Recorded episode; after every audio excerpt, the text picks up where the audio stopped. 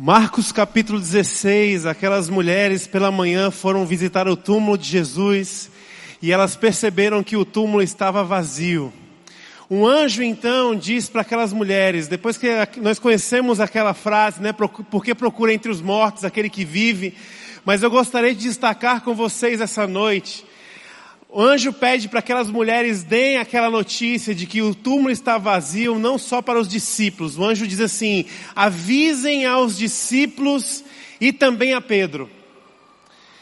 Como Pedro nos define? Como nós somos parecidos com Pedro? O apóstolo Pedro recebeu do Senhor Jesus a incumbência de tocar a sua igreja. Mateus capítulo 16 quando Jesus ele institui a igreja, aquele famoso verso sobre essa pedra, colocarei a minha igreja, edificarei a minha igreja e as portas do inferno não prevalecerão contra ela. Aquilo dizia muito a respeito de Pedro, da expectativa, da confiança, do desejo de que Pedro pudesse então assumir a responsabilidade de tocar a igreja do Senhor. Pedro viu milagres, Pedro andou com o Senhor Jesus, Pedro participou de pesca maravilhosa, Pedro andou sobre as águas. E naquela última noite, da qual o Senhor Jesus Cristo fora traído, ao anunciar a sua morte, ao anunciar a sua crucificação, o apóstolo Pedro, o grande apóstolo, o forte apóstolo, o convicto apóstolo, ele se levanta e ele diz: Senhor, eu morreria pelo Senhor. Eu daria a minha vida pelo Senhor. Naquele instante, Jesus olha com amor para Pedro e diz a seguinte frase: Pedro, ainda que o galo, antes que o galo cante, você me negará esta noite por três vezes. E a grande questão acontece quando Jesus é entregue às autoridades, passa por aquele sujo e manipulado interrogatório, sofre a sua tortura. Pedro nega Jesus. Quando o galo canta, o olhar de Jesus se cruza com o olhar de Pedro. Pedro percebe o que havia feito. E a Bíblia diz que ele foi tomado de uma grande amargura. Pedro então volta para aquele mar da Galileia. Pedro volta a fazer aquilo que fazia na sua primeira ocupação, que era ser um pescador. Pedro não tem a notícia da ressurreição e certamente no seu coração o sentimento era eu estraguei tudo. Certamente no seu coração o sentimento era eu perdi a oportunidade, eu joguei fora, eu frustrei ao Senhor. Como nós somos como Pedro, como Pedro nos identifica, né? Nós temos acesso a uma mensagem poderosa. Nós temos acesso a essa verdade que o túmulo está vazio. Mas quantas vezes nós trocamos essa vida cheia de Jesus por uma vida vazia? Quantas vezes, mesmo ouvindo a voz do anjo que nos diz, por que procura entre os mortos aquele que vive? Quantas vezes nos pegamos buscando a vida naquilo que está morto? Somos como Pedro. E quando Jesus ressuscita, o anjo diz, contem aos discípulos e a Pedro, porque ele continua, ele continuou se encontrando com pessoas. Porque mesmo após a ressurreição, Jesus continuou removendo pedra de túmulo. Porque mesmo após a ressurreição, os propósitos que haviam se perdido, aquilo que estava morto, quando se encontravam com Jesus, encontravam com a vida. E Jesus então, após ressuscitar, foi se encontrar com Pedro. Pedro estava no mar da Galileia, Jesus foi até o encontro de Pedro. E quando nós olhamos para o que as Escrituras dizem em João capítulo 21, nós nos pegamos aqui numa, numa possível repetição de uma história. Porque quando Pedro havia sido chamado pela primeira vez, a Bíblia diz que ele estava pescando. E ele teve uma, pesca, uma pescaria um tanto quanto frustrante, ele não havia pescado absolutamente nada. E naquela sua primeira experiência, naquele primeiro encontro com Jesus, ele teve uma pesca maravilhosa, porque não tendo pescado nada no horário correto, no local correto, o apóstolo Pedro agora estava no horário errado e no local errado, e ele pesca tanto peixe, tanto peixe, tanto peixe, que a Bíblia diz que quase que as redes se arrebentaram. Ele precisou pedir ajuda naquele primeiro encontro. E agora nós estamos aqui diante mais uma vez do Mar da Galileia. Mais uma vez nós estamos agora diante de Pedro para uma pescaria. Mais uma vez nós percebemos esse pobre pescador lançando as suas redes e não pescando nada. Até que o Jesus ressurreto chega no, na beira do lago. E ele pergunta: Vocês pescaram alguma coisa? E os pescadores responderam: Não pescamos nada. E Jesus diz: Lance então a rede daquele lado. E eles então lançam a rede no lado da qual Jesus havia pedido. E eles começam a pescar muito peixe. E ali o apóstolo Pedro é relembrado do seu encontro. Ali o apóstolo Pedro é relembrado que por mais que ele pode, pode mudar, ele pode vacilar, ele pode virar as costas, o quanto eu e você podemos vacilar, tropeçar, virar as costas, mas ele é relembrado por um Deus que não muda. E diante daquela segunda pesca maravilhosa, Pedro abandona o seu barco, Pedro abandona as suas redes, Pedro pula na água e ele vai ao encontro do Senhor Jesus Cristo ressurreto. Na beira da praia havia uma fogueira. E ali Jesus prepara uma refeição para o apóstolo Pedro. É interessantíssimo estudar a história da Páscoa e perceber que essa história ela começa ao redor de uma refeição. Em Êxodo capítulo 12, quando Deus ele escuta a angústia e a dor de um povo que estava cativo no Egito. Deus ele se indigna com aquela situação e ele decide libertar esse povo e se apresentar como Deus desse povo. E ele chama o povo através de um homem chamado Moisés para uma jornada de conhecimento sobre quem esse Deus é. E essa jornada começa na mesa. Começa numa refeição, onde as famílias tomam a refeição juntas e partem então para uma jornada. A Páscoa significa fechado, passagem, passagem do anjo pelo Egito, passagem do povo hebreu pelo Mar Vermelho, mas também é a passagem de um povo que não conhecia quem Deus era. Um povo teimoso, um povo desobediente, um povo independente, um povo desconhecido ao redor de uma mesa em Êxodo 12 é conduzido por Deus a uma passagem que agora eles começam a se conhecer e muito mais, eles começam a conhecer quem era o seu Deus. Quem esse Deus era. Qual era qual, quais seriam os planos desse Deus para esse povo. E quando nós chegamos no Evangelho, nós percebemos esse próprio Deus sentado na mesa.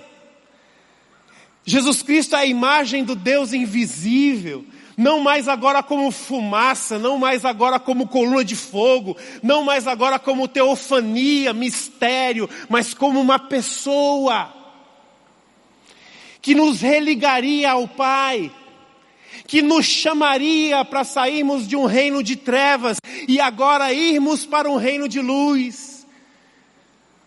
Pedro estava diante dessa pessoa, Jesus Cristo, a mesa estava posta, não o objeto da mesa em si, mas sim a relação que a refeição ela estabelece. Porque a mesa não nutre somente o ventre, a mesa ela nutre propósito, a mesa ela nutre futuro, a mesa ela nutre expectativas, a mesa nutre essência, a mesa nutre valores. As coisas mais importantes que você já aprendeu, você pode ter certeza que você aprendeu isso sentado numa mesa com alguém que você ama. E ali o Senhor Jesus Cristo prepara uma refeição para o apóstolo Pedro. Porque ressurreição também significa restauração. Porque nós não podemos desligar Deus da vida. E desligar Deus da vida não significa somente de que Deus não pode morrer, mas de que Deus não pode ser em vão nas nossas próprias vidas. E Jesus está ali então para ter um momento especial com Pedro. E naquele momento do qual Pedro reconhece Jesus Cristo, à beira do mar da Galileia, sentado ali ao redor de brasas, comendo um peixe, o Senhor Jesus olha para Pedro em João capítulo 21 e diz: Pedro, você me ama? Existem coisas muito curiosas nesse diálogo. A primeira das coisas que me chama a atenção e me faz o meu coração vibrar é que Pedro negara o Senhor Jesus por três vezes, e por três vezes o Senhor Jesus deu a chance para que Pedro pudesse declarar o seu amor por ele. E a questão é, quantas vezes eu e você já negamos ao Senhor? Não importa, pois Deus nos dará a oportunidade de nos arrependermos e retrocedermos esse mau caminho. Por quê? Porque ressurreição também é graça, é renovação. Uma outra coisa curiosa desse texto, desse diálogo tão poderoso, é que Jesus, ao perguntar para o apóstolo Pedro, você me ama? Ele não está perguntando a fim de um amor genérico, um amor afetivo. Jesus não está querendo quantificar ou questionar as emoções do apóstolo Pedro. Na língua grega nós temos pelo menos três expressões do que o amor pode significar. Nós temos o amor eros, é o amor da paixão, é aquele amor que mexe com o nosso ventre. É aquele amor que nos deixa nervoso, que nos dá palpitação no coração, amor eros. Nós temos também o amor filéu. O amor filéu é o amor do companheirismo, é o amor fraternal, é o amor clubista que quando você entra num estádio de futebol, você não conhece aquela pessoa, mas ela está vestida com a camisa do seu time, quando o time faz um gol, vocês se abraçam, vocês comemoram, é um amor ali. O que é isso? É fraternidade, é um amor filéu. É eu gosto de você, eu me identifico com você. E nós temos uma terceira vertente do amor, que é o amor ágape. Agapao. Esse amor é um amor que nós podemos perceber quando uma mãe ela é capaz de entregar a vida por um filho. Esse amor é aquele amor que ah, as pessoas que têm paixão pelo resgate, elas decidem arriscar a sua própria vida para salvar aqueles que estão em perigo. O amor ágape é o amor sacrificial. Quando, quando Jesus Cristo pergunta a Pedro, Pedro, você me ama? A pergunta que Jesus faz no grego seria: Pedro, você me agapau, você morreria por mim? E o apóstolo Pedro, diferente daquela primeira alegação, eu morreria pelo Senhor. O apóstolo Pedro, resistente, entristecido, ele responde, ele é sincero, a ponto de dizer: Eu gosto de você. E Jesus olha para aquela alegação de Pedro, e assim como na pesca maravilhosa, eu não sei o quantos de vocês estão familiarizados com essa história, mas na pesca maravilhosa, quando Pedro pega tanto peixe e ele percebe que ele está diante de Deus, ele olha para Jesus e diz assim: se afasta de mim, vai para longe de mim, porque eu não sou digno, eu não te mereço. O Senhor é bom demais e eu não presto. Para trás de mim, vai para longe de mim, se afasta. Jesus olha para Pedro naquela instância e diz: Não, não, não. Eu não vou me afastar. Porque você reconhece quem você é, porque você reconhece os seus pecados, porque você é verdadeiro, você agora faz parte do meu time, Pedro. Porque você sabe quem você é, você terá a capacidade de pescar homens. Aqui nesse segundo encontro, quando Jesus diz: Morrerias por mim, e ele recebe a resposta de: Eu só gosto de você. Jesus Cristo é imutável.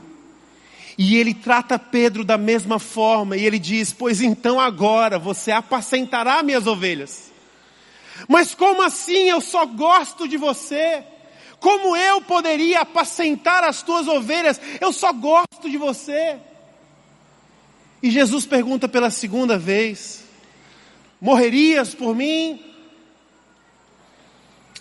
E Pedro mais uma vez responde: Eu só gosto de você. E Jesus disse: Então você vai pastorear minhas ovelhas. E pela terceira vez Jesus faz essa pergunta e o apóstolo Pedro se entristece e diz: Você só sabe, você sabe que eu só gosto de você. E aí Jesus evolui o seu diálogo. Depois que ele diz: Pois você vai pastorear minhas ovelhas. Jesus diz: Quando você era mais moço, você ia para onde você queria, se vestia do jeito que você queria. Mas quando você ficar mais velho, Pedro, você será levado para um lugar onde você não quer ir. E pessoas te cingirão. E a Bíblia diz que Jesus estava se referindo ao tipo de morte de Pedro. Meus irmãos, o apóstolo Pedro, o grande apóstolo, negou o seu Cristo porque ele tinha medo de uma coisa. O que o apóstolo tinha medo? A morte. O apóstolo Pedro negou o seu Cristo, voltou a pescar porque tinha medo da morte. Quando nós olhamos para a história do apóstolo Pedro, nós percebemos que esse que era um desqualificado não foi descartado por Deus. Pelo contrário, ele foi usado por Deus a ponto de morrer por esse Deus. E Johan, como um homem que tinha medo de morte, morre por Deus. Foi isso que aconteceu com o apóstolo Pedro. Não só morreu, como morreu crucificado. Não só morreu crucificado, como a história diz que ele pediu para ser crucificado de cabeça para baixo, porque ele não era digno de morrer como o seu Senhor. Como um homem que tinha medo da morte, como um homem que só era capaz de dizer para Jesus: Eu gosto de você, ele é capaz de morrer crucificado, dizendo: Me crucifiquem de cabeça para baixo, porque eu não sou digno de morrer como meu Senhor. Simples. Esse homem não pôde fazer nada para que isso acontecesse. Quem fez foi Jesus. Essa história nos mostra que esse Deus que ressuscitou, Ele não desiste de nós. Esse Deus que nos encontrou, Ele continuará nos encontrando. E Ele irá nos encontrar com o objetivo de que o nosso amor imaturo se torne amor sacrificial. Pedro, você nunca seria capaz de ser quem eu quero que você seja. Mas porque eu sou quem eu sou, à medida que você caminhar comigo, Pedro, você chegará lá. Isso é uma mensagem de esperança para mim e para a tua vida. O que que te impede hoje de dizer, Deus, eu te amo com todo o meu ser? Será que existe algo que te segura? Será que existe algo que te impede? Será que existe algum obstáculo nesse sentido? O meu objetivo aqui é te relembrar que o Deus que começou a boa obra há de completá-la. Aquilo que é incredulidade se tornará manifestação de fé. Aquilo que é fragilidade se tornará força no poder de Deus. O que cabe a nós fazer? Continuar respondendo à voz daquele que nos chamou. Continuar dizendo: Senhor, eis-me aqui com as minhas lutas, com as minhas dores, com os meus sentimentos de inadequação, mas eu não vou desistir. Por quê? Porque eu sei que aquele que começou a boa obra há de completá-la. o que Jesus fez naquela cruz, o que Jesus fez vencendo a morte, o que Jesus fez triunfando e saindo daquele túmulo, foi por você, meu irmão. E você pode dizer assim, mas eu não sou um discípulo. É por isso que o anjo nos, nos incluiu dizendo, diga aos discípulos e a Pedro, aqueles que não se sentem, mas são, porque Jesus morreu por nós. Talvez diante de tudo que você viu aqui essa noite, eu tenho um convite especial para a tua vida.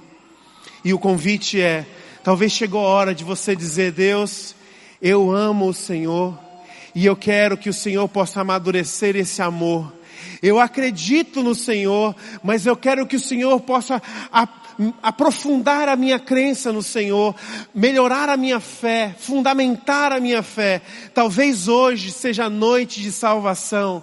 Talvez hoje você queira ligar esse Deus que não pode ser desligado da vida. Talvez você queira dizer: "Ei, eu quero esse Deus na minha vida. Eu quero esse Jesus para mim." Talvez essa noite é uma noite de você dizer, Senhor, eu quero render minha, a minha vida aos teus pés, te reconhecendo como meu único Senhor e o meu único Salvador. Talvez hoje você veio para cá, não porque hoje é Páscoa, mas é porque hoje Deus te chamou para uma passagem na sua vida para que você saia do reino das trevas e que você venha para a maravilhosa luz de Jesus. Alguém gostaria de aceitar o Senhor Jesus Cristo como Senhor e Salvador da sua vida hoje? Levanta uma das suas mãos, nós vamos orar. Deus te abençoe. Onde você está? Alguém mais gostaria de fazer isso?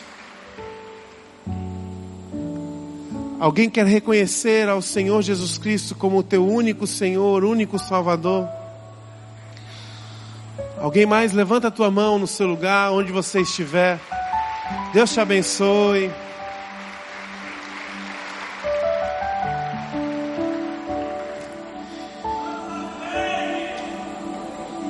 Alguém mais gostaria de fazer isso?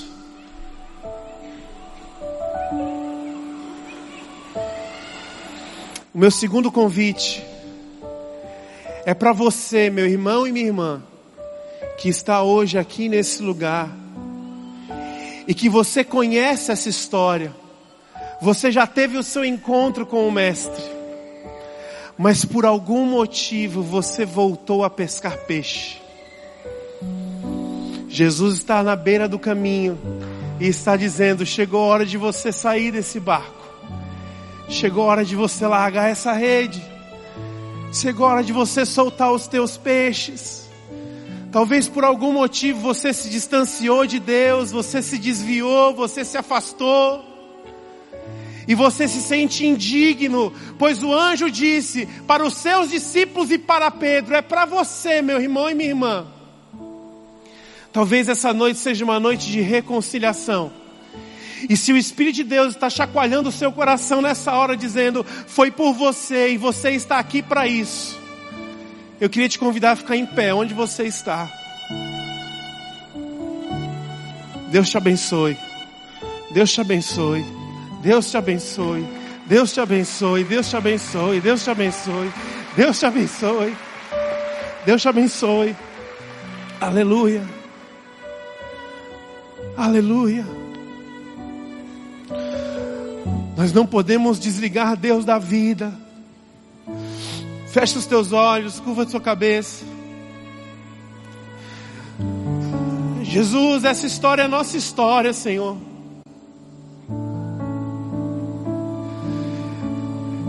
Esse sentimento de inadequação, improbabilidade. Esse sentimento ele nos visita de quando em quando, Senhor de quando em quando nós cometemos coisas que nós não gostaríamos de cometer. Nós nos pegamos vivendo coisas que nós não gostaríamos mais de viver. Nós nos alegramos com coisas que o teu coração se entristece. Ah, Senhor, nós somos tão Pedro nesse sentido, Pai. Mas como é precioso pausar aqui e relembrar que aquilo que o Senhor fez naquela cruz não pode ser mudado, Senhor. Está consumado, ponto final.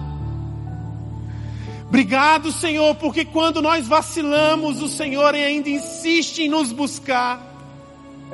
Obrigado, porque quando nós te negamos, o Senhor ainda insiste em nos afirmar.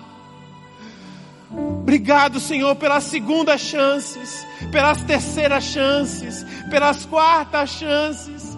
E obrigado porque o Senhor não está contando essas coisas. Obrigado porque a reconciliação ela é como se fosse uma primeira vez. É por isso que o mar é da Galileia. É por isso que ele estava pescando. É por isso que o Senhor faz o que o Senhor faz ali. Como se fosse a primeira vez. E nós queremos terminar a nossa celebração hoje, reconhecendo o poder da tua ressurreição, que nos dá a oportunidade de, enquanto seres pecadores, nos achegar a Ti e dizer: Eu te amo, Deus.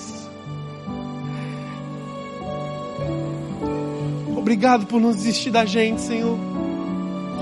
E que nós possamos andar em novidade de vida. Nós oramos como igreja por essas pessoas que estão se achegando ao Teu corpo hoje. Obrigado pela salvação, Senhor. Obrigado porque a eternidade está em festa, porque os pecadores se arrependem. Obrigado pelo impacto dessa decisão hoje toda a escrita de dívida foi paga por Ele.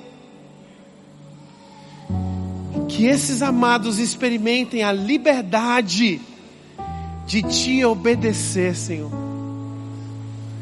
E que nós, enquanto igreja, esses irmãos que hoje definem, decidem, se põem de pé, que eles sejam abraçados e acolhidos pelo corpo de Cristo que eles recebam novas sandálias, novas roupas, novo anel. E que agora, porque eles estavam perdidos e foram achados, que eles encontrem muitos outros, Senhor. Nós estamos aqui para isso, Jesus. Usa-nos.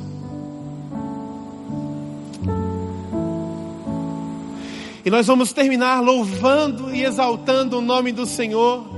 E eu queria te convidar a fazer dessa canção agora, essa extensão da sua oração. Talvez ainda exista algo que você precisa deixar na cruz.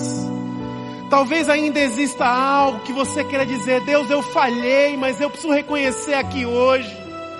Deus, eu quero reafirmar contigo esse valor na minha vida. Fica de pé no seu lugar e nós vamos cantar essa música juntos.